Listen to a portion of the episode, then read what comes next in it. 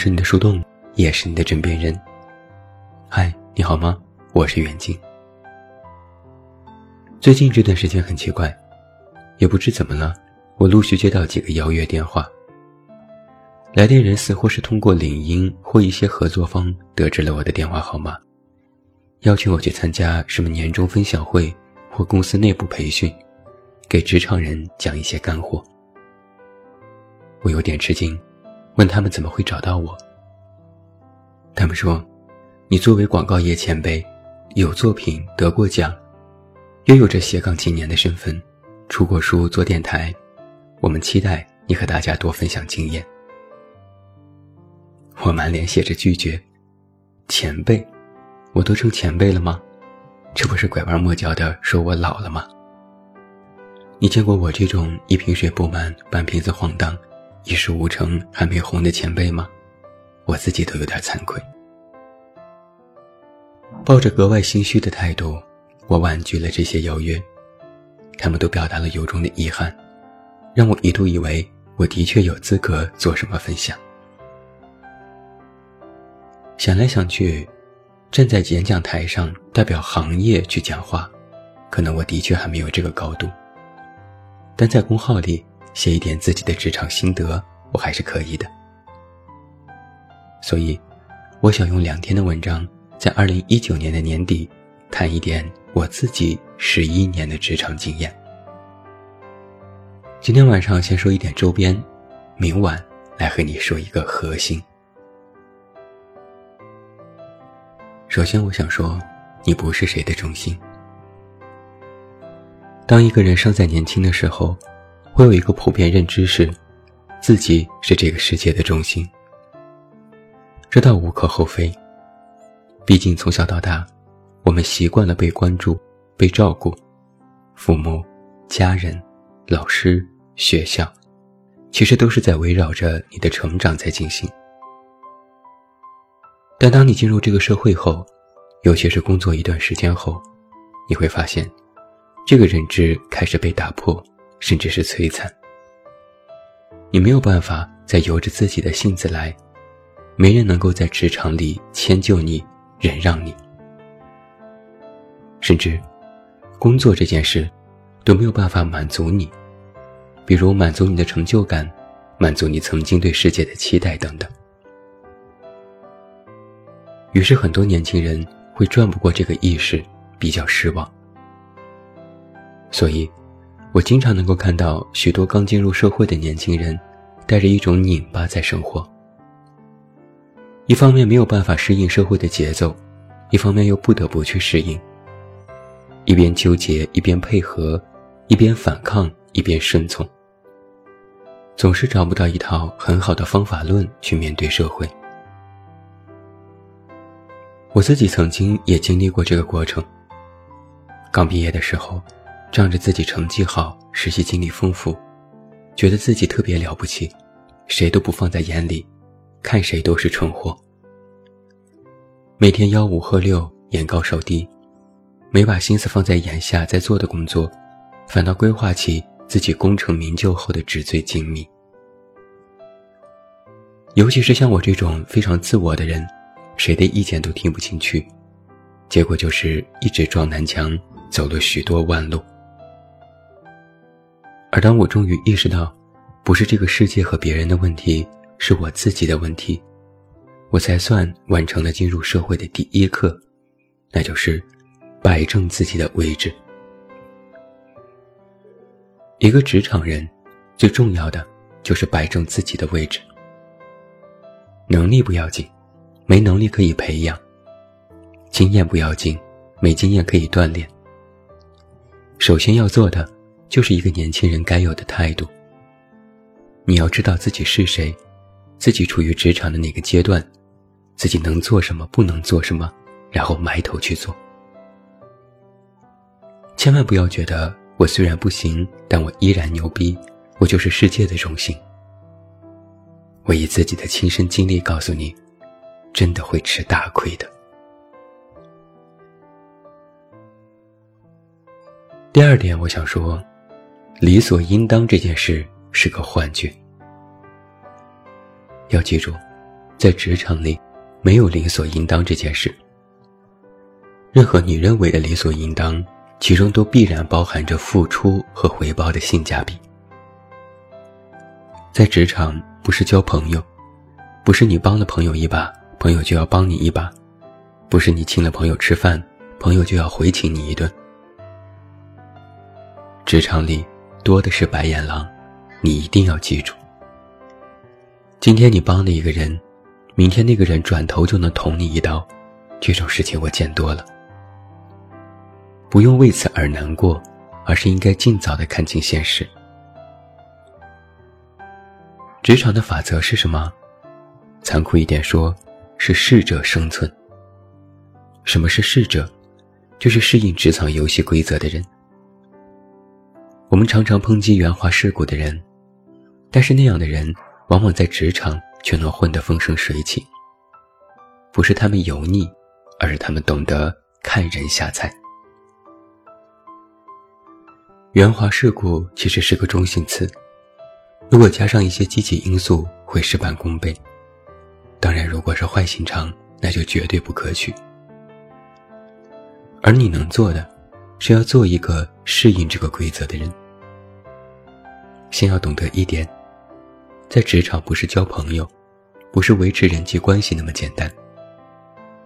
虽然人脉很重要，但正如一个普世价值观，你的重要性不是认识了谁，而是你是谁。每一个公司都有不同的硬核法则，你要做的不是去打破这个规律，而是学会融入。当你融入，你会觉得非常舒坦；反之，则会觉得格格不入。那么，在这个时候，选择一家良性发展、有良好氛围的公司就尤为重要，因为只有在一个良性的环境里，你才能够体会到良性竞争带来的乐趣。你才能够获取带有正面因素的圆滑事故，并且利用好它，为你的职场带来一步步的前升。那什么是良性环境呢？非常简单，做事有回报，努力被看到，吵架只对事，团结一心搞。第三点，我想说，不要高估自己，不要低估他人。很多职场老油条都知道，在职场啊，看人很重要。一个混迹职场多年的人，只要坐下来聊几分钟，就知道对面坐着的是怎样的人，他有多少货，他能给自己带来什么。能够精准的识别对手的深浅，可以让自己有备无患。那么，作为一个职场新人，在这个能力尚且欠缺的时候，我们就特别容易犯一个错误，那就是非常容易高估自己，也容易低估他人。因为很多人最爱做的事情就是以貌取人。虽然以小亏大这事有必要，但通过外貌来判定一个人的能力如何，是一件非常不靠谱的事情。再加上年轻人容易自大，甚至自负。就会造成对自我和他人的双重认知错误，造成一些工作上的偏差。我见过很多年轻人，他们有着漂亮的简历、名牌大学、成绩优秀，有些甚至已经有了一定的工作经验，看起来非常适合在职场里做出一番成就。但有些人唯一的问题是，在年纪轻轻的时候，小有成就。就非常容易自负，看不上这个，瞧不上那个，基础的工作不愿意做，做个项目也完成的差强人意，然后还特别喜欢推卸责任，认为都是公司或者是合作方的问题，拒不承认是自己的错。反倒是一些资历平平的年轻人，因为起点相对较低，愿意踏实苦干，之后后来居上，成为了职场当中的新星。于此看来，如何能够在一头扎进职场时依然保持清醒的头脑是一个关键。它甚至会远远的超过你目前的能力，更容易被同事、合作方看到和接纳。不要高估自己，你再牛，一个人也扛不过三个人。三个臭皮匠还能顶一个诸葛亮，你充其量只是个小卒。不要低估他人，人外有人，天外有天，每个人身上都有闪光点，应该低下头去向每个人学习。这样做有一个最大的好处是。你能快速的扬长避短，看到那些优点，向那些人洗稿，集众家之所长，最后都变成自己的特点。第四点，我想说，不必万事都要求别人的回应。现在年轻人都有点着急，急着成功，急着有钱，急着得名得利。说到底。都是急着自己的所作所为能够被看到，要有回应，回应越多越好，越大越好。但在职场当中，这种回应往往不是一个短期效应。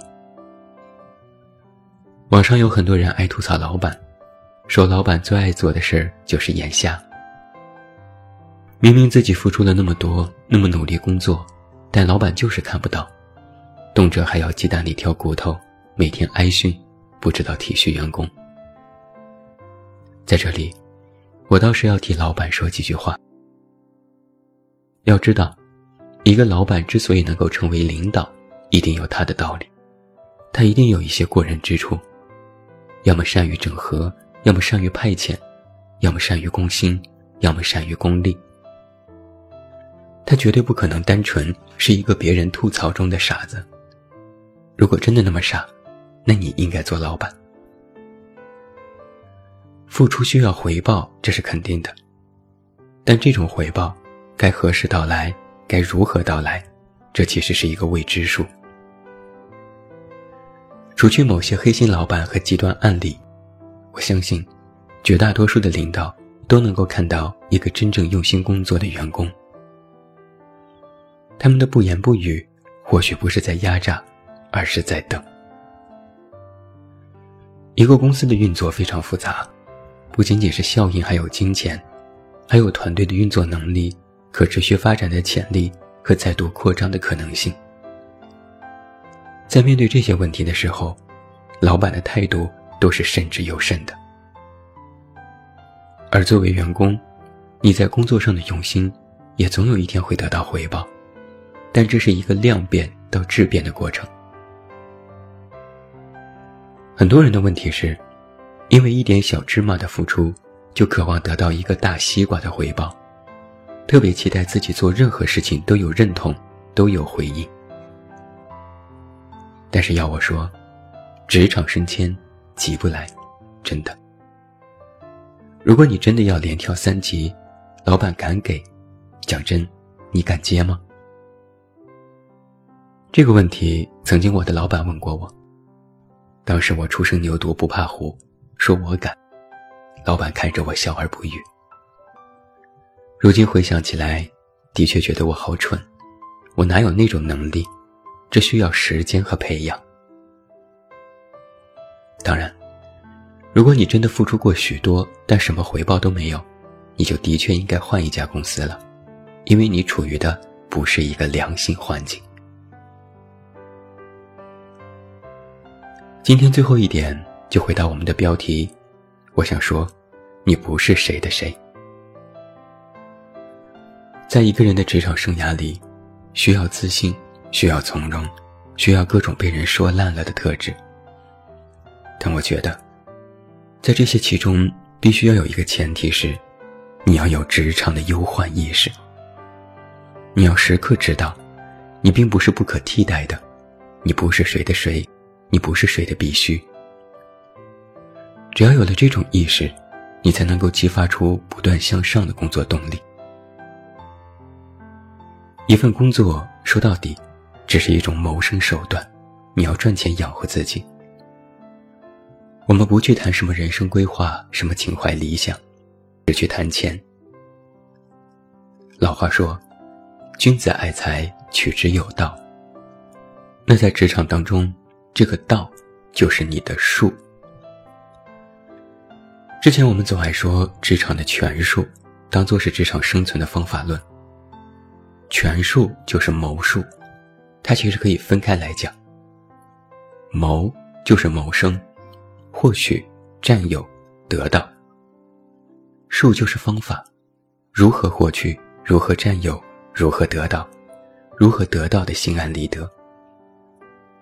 有谋而无术，属于眼高手低；有术而无谋，属于盲人摸象。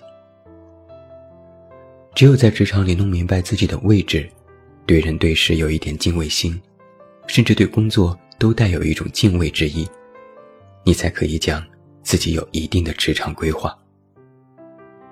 不然，就是做一天和尚撞一天钟，一天天混过去，然后发现自己还在原地停留。